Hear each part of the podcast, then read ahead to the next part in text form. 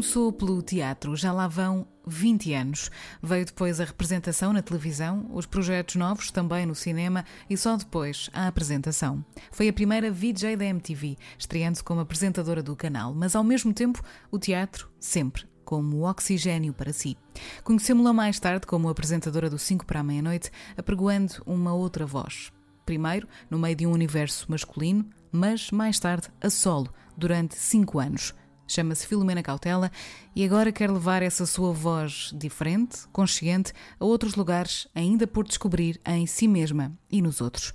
Hoje, o Fémina é dela.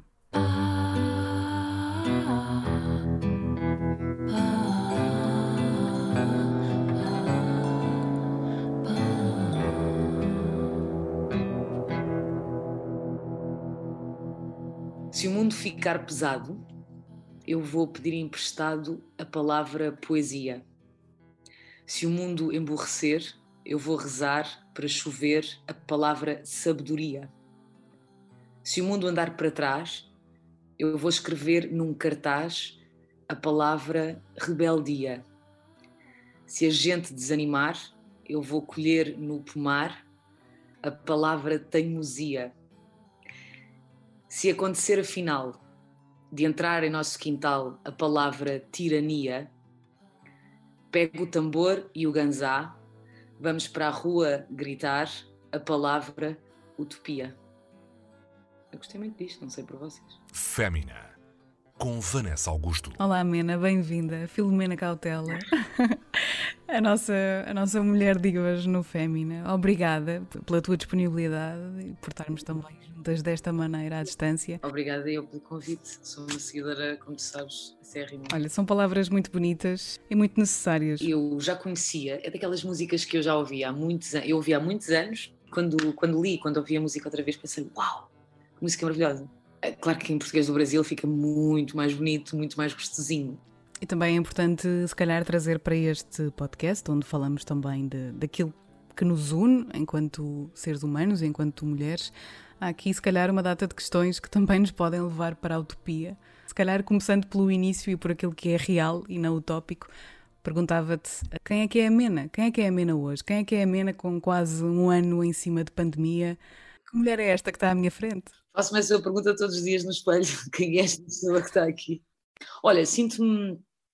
Tenho duas. eh, acho que estou a oscilar numa espécie de, de bipolaridade. eh, sempre, fomos, sempre fui um bocadinho, mas estou a oscilar numa bipolaridade eh, difícil. Esta pandemia, o que me fez quando nós fomos todos para casa, eu tive uma. Eu tive uma espécie de. Para mim foi muito importante porque eu ainda estava com um programa chamado Sim para a Meia-Noite e, e foi um momento em que eu tive finalmente. Não é paz, não é essa a palavra, não é calma, também não é essa a palavra, mas é um assentar poeira, hum, que me porque eu ainda estava a gravar, que me fez pe- pensar e dizer: Ok, eu estou com esta idade e está a acontecer. É claro que isto não está a acontecer ao mundo para, para, para todos nós temos. Eu não acho que isto esteja a acontecer com uma missão pessoal para cada um, estás a ver? Nem acho que isto seja uma lição para o mundo aprender a ser qualquer coisa. Eu acho que isto é uma tragédia gigantesca. hum, ma- e co- como qualquer, como qualquer tragédia, não se aprende nada com uma tragédia gigantesca, é a minha opinião. Hum, mas, e a mim o que me fez foi isso: foi deu uma calma para, para finalmente dizer, ok, acho que está mesmo na altura de eu começar a seguir eh, aquilo que eu me propus aos 16, 17, 18, 19, 20 e de repente a vida me foi desviando e eu fui eh, alegremente e cheia de vontade e cheia de prazer até respondendo aos desafios, mas acho que era importante voltar hum, a, uma- a quem eu achava que era quando comecei a ser pessoa, comecei a ser mulher, comecei a ser um ser pensante, comecei a ser cidadã, comecei a ser eh, esse tipo de tudo isso. E, e- e foi isso que eu fiz. Portanto, eu neste momento estou a trabalhar num projeto que eu acho que é importante e pessoalmente estou a atravessar uma fase difícil porque tenho dias que estou estupidamente bem e a achar que estou a fazer a coisa certa e que estou do lado certo da história. Hum, e depois tenho dias em que em que, em, que, em que questiono, questiono muito, não sei se tu pensas nisto, mas é aquela cena de, ok, vamos todos vacinar lá para o meio do verão, ok? Uh, pelos vistos, atingir-se-á uma imunidade de grupo somewhere, uh, e depois como é que se volta ao normal depois disto, não é? Como é que tu voltas a ir jantar fora com os teus amigos, a ir para o bairro alto, a ir para o Lux, a ir ao cinema, isto é o meu cão, desculpa, a ir ao teatro, um, ele é capaz de às vezes dar Nota assim, como tu disseste Lux e ele uh, reagiu. Hum. mas sabes, mas tipo, como é que voltas a ir um, ao teatro de uma forma normal, ao cinema de uma forma normal? Como é que tu vais para sítios públicos sem máscara? Como é que tu entras num. E, e, e isso tudo começa a inquietar-me. Agora que já estou, já ultrapassei aquela fase de estar exausta. Acho que isto já é tipo Acho que isto vai deixar marcas muito complexas e já estou a pensar como é que se pode lidar com isso, com, com o que isto vai deixar. Sim, isso, isso que disseste uh, foi mesmo interessante, isso de conseguires parar nesta fase e tentares encontrar um ponto de convergência com a mulher que eras ou que começaste a ser com 16 anos, 17, 18, a trabalhar e a pensar, como disseste, a agir. Que mulher é que é? É que era essa ou que é essa que tu queres recuperar agora? quem era a Mena de 16 anos e que, que objetivos é que ela tinha, que força é que ela tinha, que agora é, é tão importante recuperar? Acho que essa pergunta que tu, já, que tu estás a fazer, quem, quem é essa? Vou-te só contar a história porque isto é muito divertido, que é, aliás, porque envolve algumas pessoas que tu conheces e que eu também conheço. Ah, o primeiro trabalho que eu tive em televisão um, foi como apresentadora. Foi, eu, fui, eu fui a primeira VJ mulher da MTV. É, também só havia um, que era o Diogo, o Diogo Dias. E, e eles quiseram de facto ter uma, uma VJ mulher e andavam, fizeram um casting nacional à procura uh, de uma VJ. E a Patrícia Vasconcelos, na estava a fazer o casting e tal, e estava lá o Gonçalo Mataíl, e o Edgar Fonseca, e a Gilda Carvalho, e panóplia de gente maravilhosa, que eu amo de paixão. Um, amo de paixão uma, uma, expressão terrível, não é? Mas pronto, mas que eu amo realmente. Eu gosto. E, pronto, e, e então chamaram um pouco assim para Aveiro, e eu chego a Aveiro, estou só a contar isto, que é engraçado e eu, eu chegava a ver, e o Gonçalo Madil faz-me exatamente essa pergunta: quem é esta mena que temos à, que temos à nossa frente? E eu respondi: não faço ideia, faço-me essa pergunta todos os dias. E até hoje, trabalha na RTP, até hoje ele conta esta história de: epá, foi aí que eu percebi. É esta e eu estou lixado. e foi mesmo engraçado, porque foi assim que de facto começou uma data de coisas para mim, foi com essa pergunta. Uh, mas respondendo à tua pergunta e não, não estando a, a, ir para outros sítios. Eu era, eu, acho que a grande diferença entre a pessoa que eu era e que a pessoa que sou hoje, bom, além das rugas e das rugas principalmente, eu era, eu, eu sempre fui muito, eu sempre fui muito uh,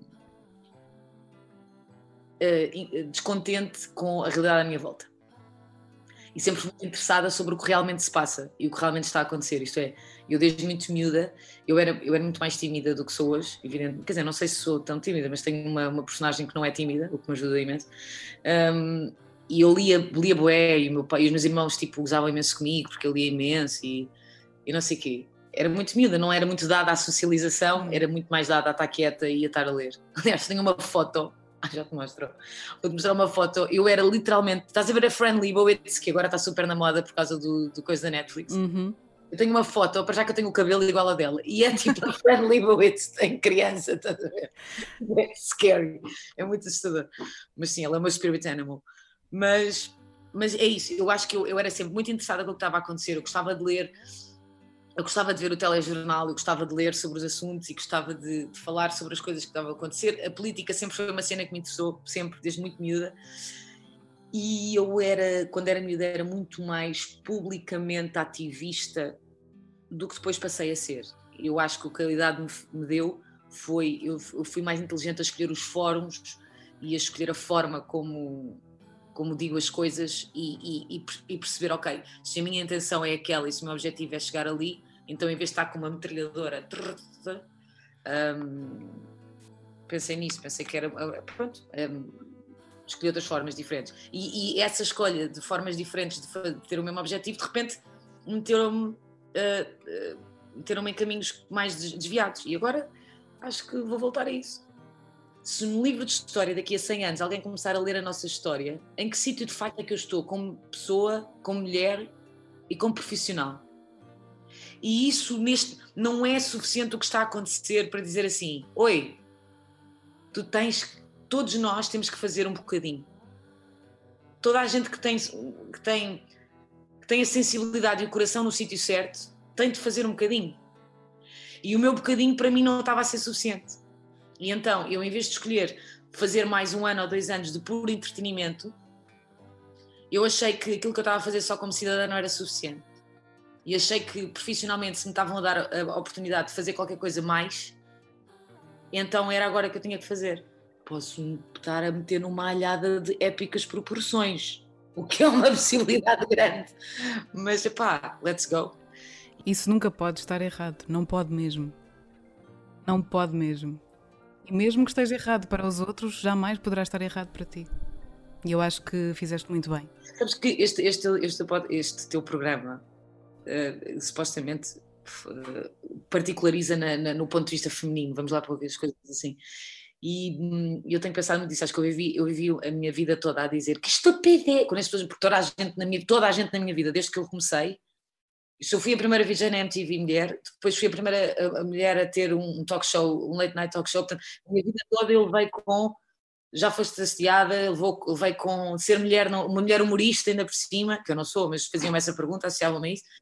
Então eu levei, a minha, e eu a minha vida toda disse exatamente o contrário, que achava que não, que achava que por eu ser mulher não era diferente, que, que não sei quem, mas obviamente que isso era mais eu, por um lado a tentar me convencer a mim própria e por outro a tentar convencer a sociedade que isso, que isso não pode ser um problema. Uh, mas claramente é, e foi, e será. E o que eu quero dizer é, agora que eu sei que eu agora, quando, quando vou começar a, a, a falar de algumas coisas que não sejam uh, fé diverres, um, o facto de eu ser mulher terá muita, muita, muita influência. Uhum. E teve certamente, poderás não, não perceber isso agora, não teres percebido na altura, mas certamente que teve e que tem importância. Este podcast veio com esse propósito de poder, de podermos todas ter espaço para perceber em que momentos é que as nossas histórias convergem, que vai muito para lá do assédio sexual. E, e isso é muito importante, essa procura e aquilo que nós aprendemos sobre nós mesmas. Este espaço que existe, este espaço agora virtual, um, é um caminho para podermos fazer isso juntas e para podermos conversar. E eu estou-te a ouvir falar e estou-me a reconhecer nas tuas palavras também, portanto, funciona como um espelho. Por isso é que é tão importante falarmos uh, sobre isto e, e, perceber que de facto as diferenças existem, mas nós podemos falar sobre elas e podemos perceber como podemos ultrapassá-las também ou aprender uh, outras maneiras uh, de fazer o que temos a fazer. Por acaso falaste agora exatamente nisso, não é? Porque eu acho que no meu caso põe-se muito nessas duas, nessas duas vertentes um, nessas duas pautas. Uh, por um lado, um, eu sei que o que me junta a uma série de mulheres, a uma luta de mulheres, é, é fazer, fazemos assim só agora um, uma, pequena, uma pequena pintura mental das mulheres em Portugal que falam uh, despoderadamente, um, corajosamente, uh, francamente uh, sobre de facto o que se passa no país e no mundo.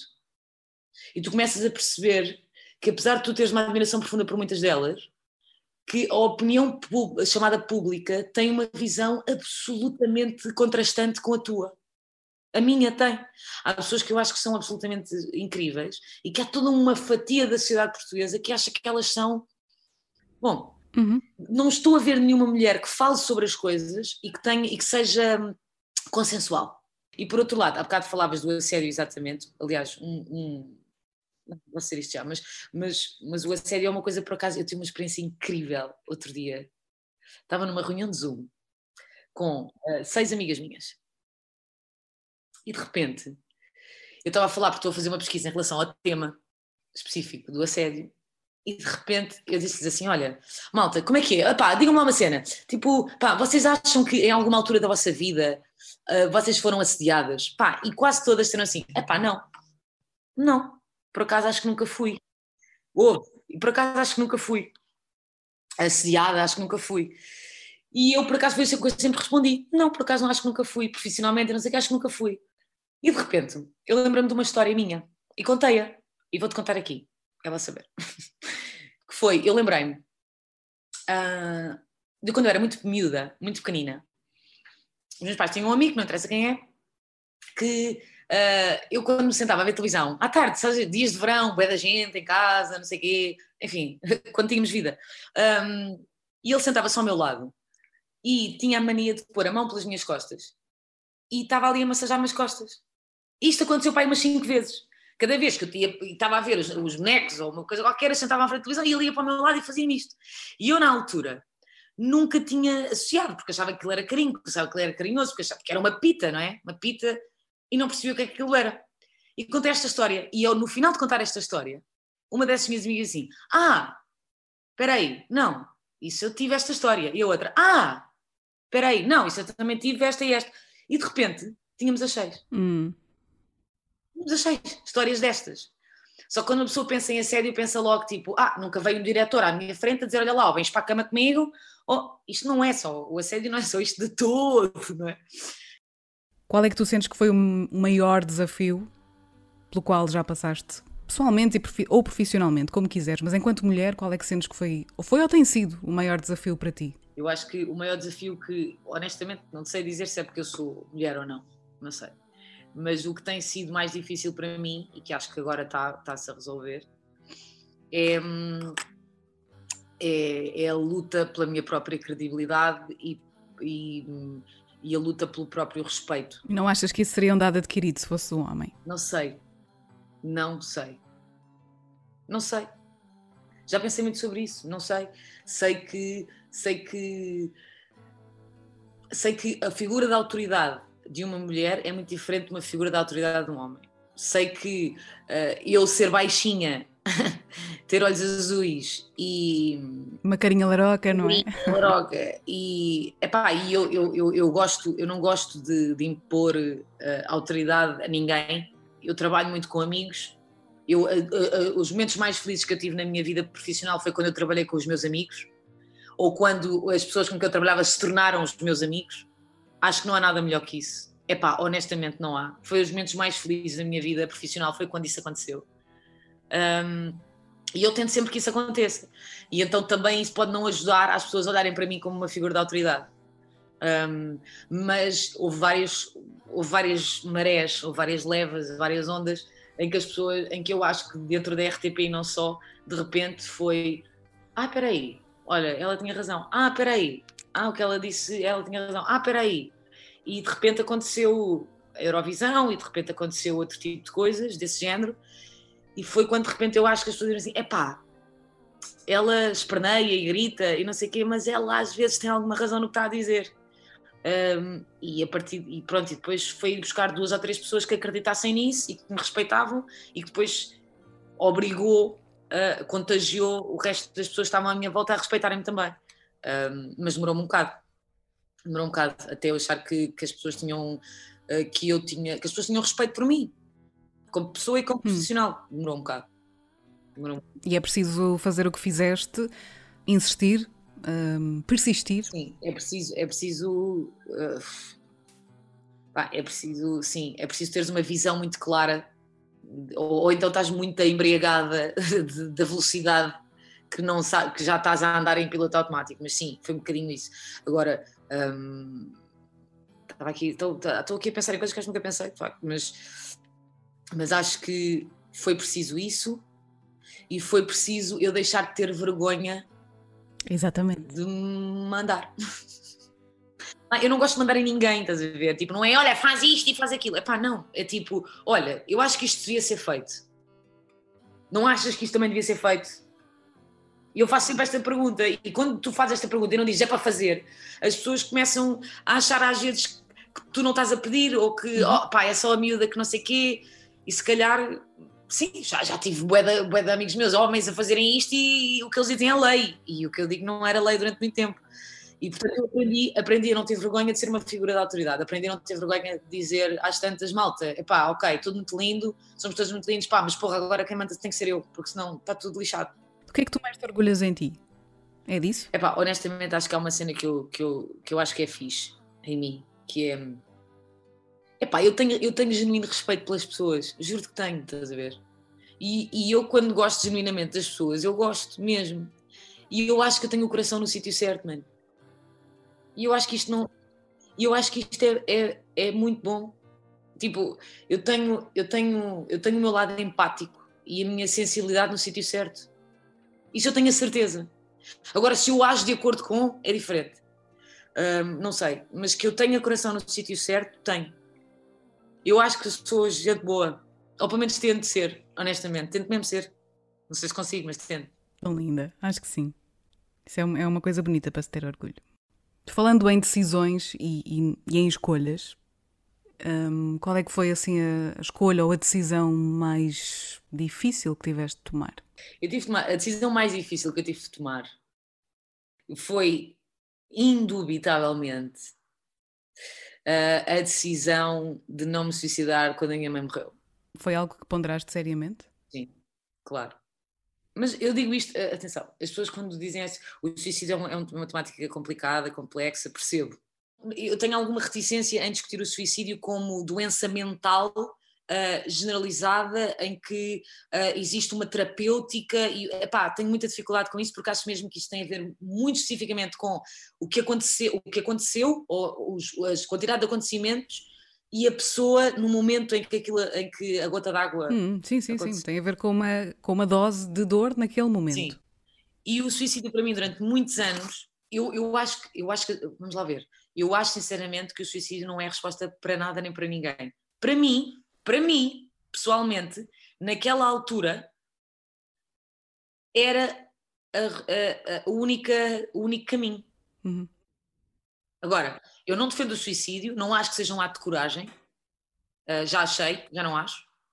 Um, não acho que seja um grito de Ipiranga, não acho que seja um statement político, não acho que seja. Um, não acho que seja nada disso.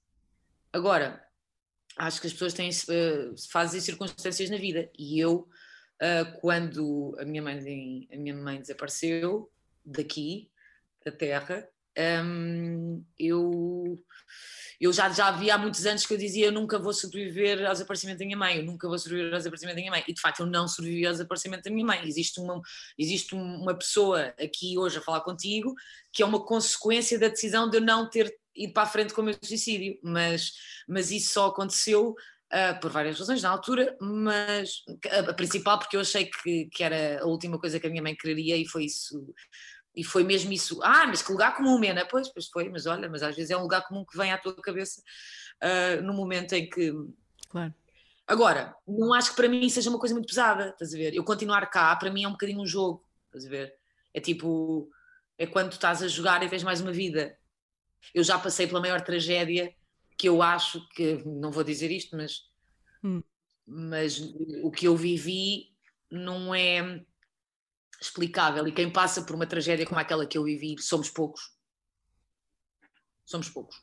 E eu sei que há muita gente a morrer na Síria, a ver a sua própria família a cair de um prédio abaixo, mas a tragédia como eu a vivi, hum, somos poucos e eu acho que todas as pessoas que viveram uma tragédia como aquela que eu vivi, ou se agarram um, com todas as forças à religião, ou se não se agarram à religião, uh, sabem perfeitamente o que é que eu estou a falar e de que uh, tu, te, uh, isto ser um jogo, isto ser meio fictício, a tua própria vida real ser meio fictícia. Como é que se ultrapassa essa dor? Ou como é que se vive diariamente com essa dor? Como é que se ultrapassa? Não se ultrapassa de todo. Epá, é a minha opinião. Não se ultrapassa nunca. E o tempo não ameniza. Hum.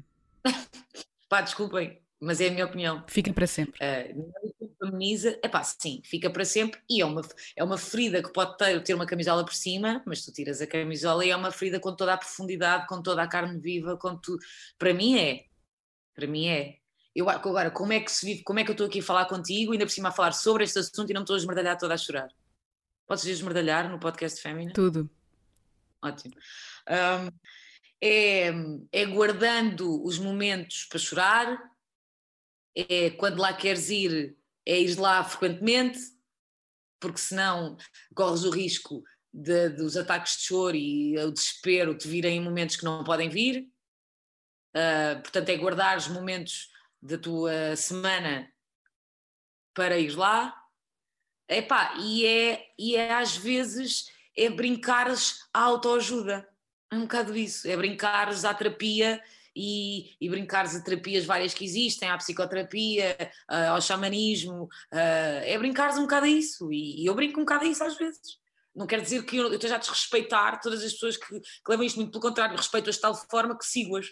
Um, mas, mas, às vezes vou, vou a esses sítios e ajuda-me. Ajuda-me a, a, a, a, não é a clarificar, mas a, a ser amiga. A, ser amiga e a embelezar um bocadinho uh, hum. o que ficou. Como é que se, se apresenta um programa generalista de humor e se vive essa dor ao mesmo tempo?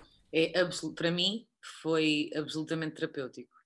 O, uh, fazer teatro, fazer televisão para mim tem, são, pá, para mim, meu, quero lá saber que isto seja polémico para outras pessoas e que as pessoas me chamem nomes, mas tipo, para mim tem uma base muito semelhante, mesmo muito.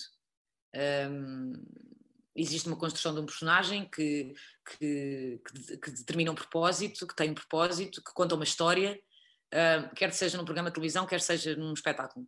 Eu acho que o que aconteceu foi que aquele programa, o 5 para a meia especialmente, eu lembro-me de escrever guiões. Epá, vou dizer isto a ti porque és tu, porque eu gosto de ti. mas, e por estamos aqui a ter uma conversa, mas interessante, que é, eu, eu lembro-me de escrever guiões do 5 sentada nos cuidados intensivos do hospital. Eu lembro-me de escrever humor e estar a fazer piadas do mais básico e pateta que pode haver com a imagem mais catastrófica que tu possas imaginar à tua frente. E eu não sei que raio de mecanismo é que existe, mas eu sei que a própria pessoa me estava sempre a dizer: vai lá trabalhar, vai lá trabalhar. E eu sei que hum, o que acabou por acontecer foi, eu acho que aquele ímpeto de resistência e de, e de, e de revolta passou um bocadinho para ali, de alguma maneira. A coisa, só que a revolta que era revolta num sítio transformou-se noutro numa força tipo gigantesca. Por isso é que eu parecia histérica e doida e, e por isso é que as pessoas diziam que eu era tão estriónica até, talvez. Um, porque de repente aquilo tudo que eu não podia estar a viver, que eu não que eu estava a viver dentro de mim, quando vinha cá para fora, vinha cá para fora tipo em jorro.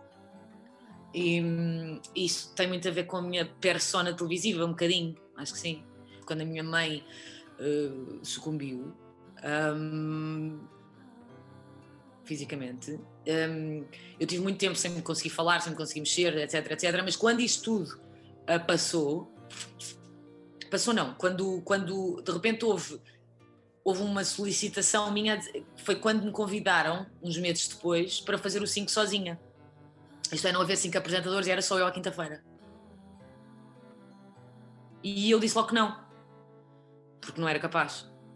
Mas houve qualquer coisa que não te sei explicar. O meu, de repente foi como se eu sentia-me assim uma marioneta, com o meu corpo ia se mexendo e ia respondendo. E de repente diziam-me: Não, acho que tens que fazer. E eu, pois, então se calhar vou fazer. Não, mas acho que deves fazer. Acho que... e, e acabou por. Não sei, se calhar até acabou por me salvar, por isso queres que diga. No meio desse crescimento todo, qual é que foi a coisa mais importante que já aprendeste sobre ti mesma? O que é que tu descobriste sobre ti nesse crescimento? Descobri que tenho grandes limitações. Sou muito limitada. Uh, descobri que, um, que, tenho, tenho demasiado para aprender. Epá, e tenho principalmente de, de, de arranjar coragem, ser mais corajosa para seguir com algumas coisas que eu quero seguir há bastante tempo. Acho honestamente, por exemplo, que, se eu tivesse mais coragem do que aquele que tenho, uh, eu já não estava a fazer televisão há algum tempo. Acho que já estava noutra vidinha. Uh, e acho que estarei.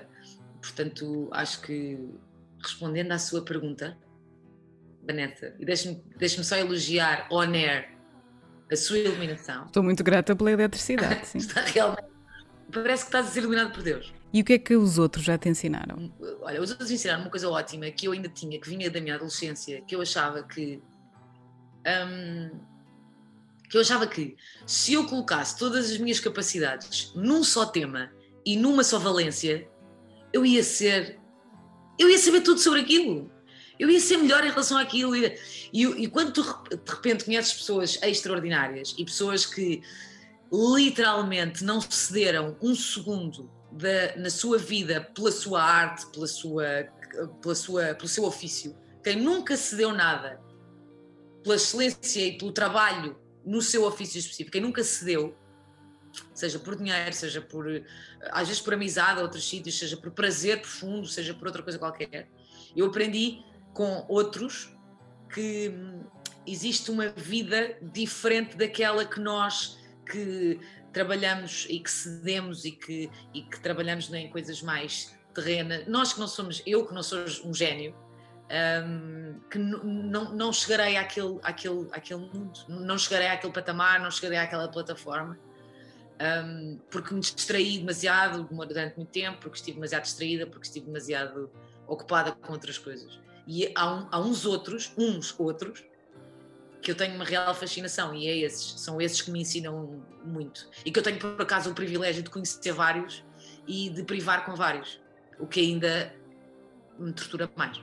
Isso é bonito. É importante estarmos perto de pessoas que acreditam na arte, nas suas convicções, acima de tudo. Acima de tudo, da própria, já nem digo do conforto, mas acima de tudo. Acima de outras pessoas, acima de conforto, acima de prazer, acima do dinheiro, acima de, acima de tudo. É esse o teu objetivo agora? Eu não tenho, eu, eu, eu, eu, sou demasiado. Lá está. Isso é uma daquelas coisas que. Isto para mim é tudo um bocado fictício, percebes? Eu não dou eh, esse valor à vida. Eu, para mim. Então, o que é que importa para ti agora?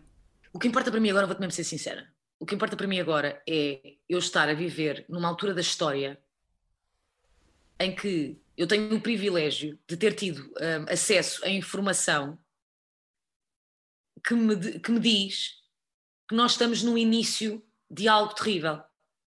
Nós estamos, e estamos a ver uma pandemia, já estamos no terrível. Mas, mas nós, há ainda várias coisas terríveis que se adivinham e que nós ainda podemos travar. E eu acho que no momento da história em que eu estou a viver, se eu não tivesse a minha influência a tentar travar guerras em todas as exceções desta palavra, físicas e não só, eu acho que não estou. Eu acho que este jogo que eu estou a jogar aqui não é grande coisa. Não estou a fazer grande coisa. Estou só aqui a brincar e já brinquei durante uns anos, está bom? Está fixe, estou bacana. Pessoalmente posso continuar a brincar, mas profissionalmente apetece-me. Acho que não, não, não, não viveria muito bem comigo próprio profissionalmente se eu continuasse só a brincar ao entretenimento.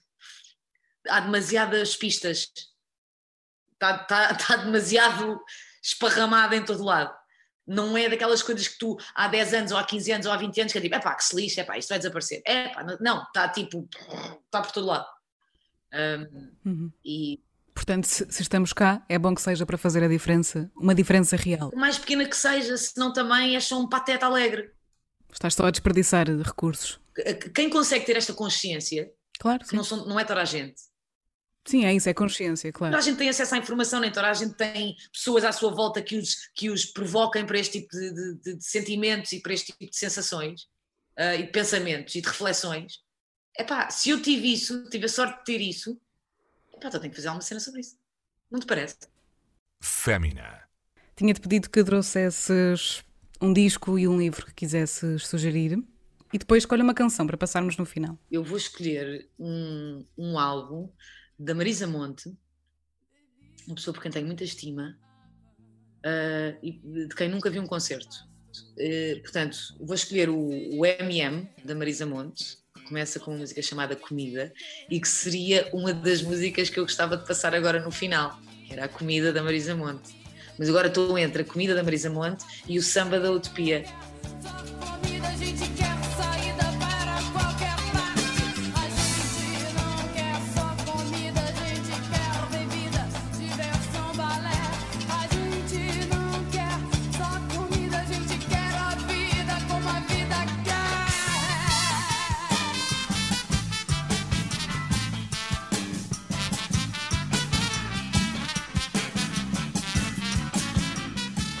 Enorme. O livro é terrível porque eu tenho muitos livros da minha vida, tenho muitos livros extraordinários uh, e, portanto, o que eu vou fazer é um exercício péssimo, que é, eu vou-te dizer, eu neste momento estou a ler cinco livros ao mesmo tempo, vou-vos deixar com um livro, que é uma investigação de um jornalista chamado Paulo Pena, uh, o livro chama-se Fábrica de Mentiras e é a única investigação que existe em Portugal sobre uh, os efeitos e as consequências da desinformação online no nosso país. É a única investigação feita, uh, não houve nenhuma outra investigação sobre este assunto E acho que é um livro que toda a gente pode ler, porque acho que é giro, acho que é bom e acho que é importante para todos nós que hoje em dia, em tempos de pandemia, estamos muito mais ligados às redes sociais, estamos muito mais, um, estamos muito mais propensos a, a sermos, a, a termos acesso à desinformação, que para mim é a grande epidemia do século XXI. Se o mundo ficar pesado eu vou pedir emprestado a palavra poesia. Muito obrigada, Mena, Filomena Cautela, por este bocadinho, por teres vindo aqui ao Fémina, por estares desse lado. Obrigada pelo convite, és maravilhosa. Beijo grande. Beijinho. Chover, palavra, sabedoria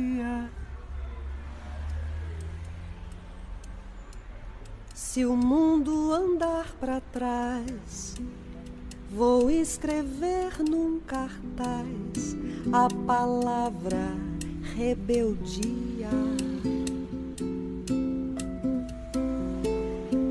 Se a gente desanima, eu vou colher no a palavra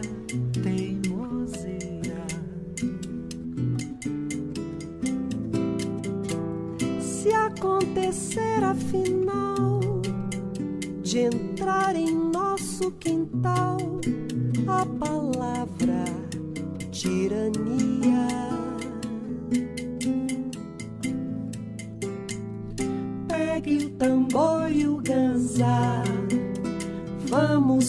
Rua gritar a palavra utopia.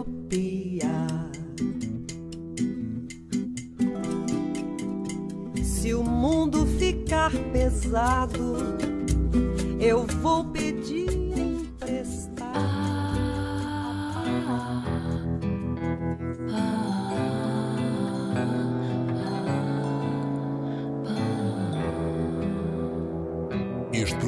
disponível na RTP Play, Spotify e Apple Podcasts.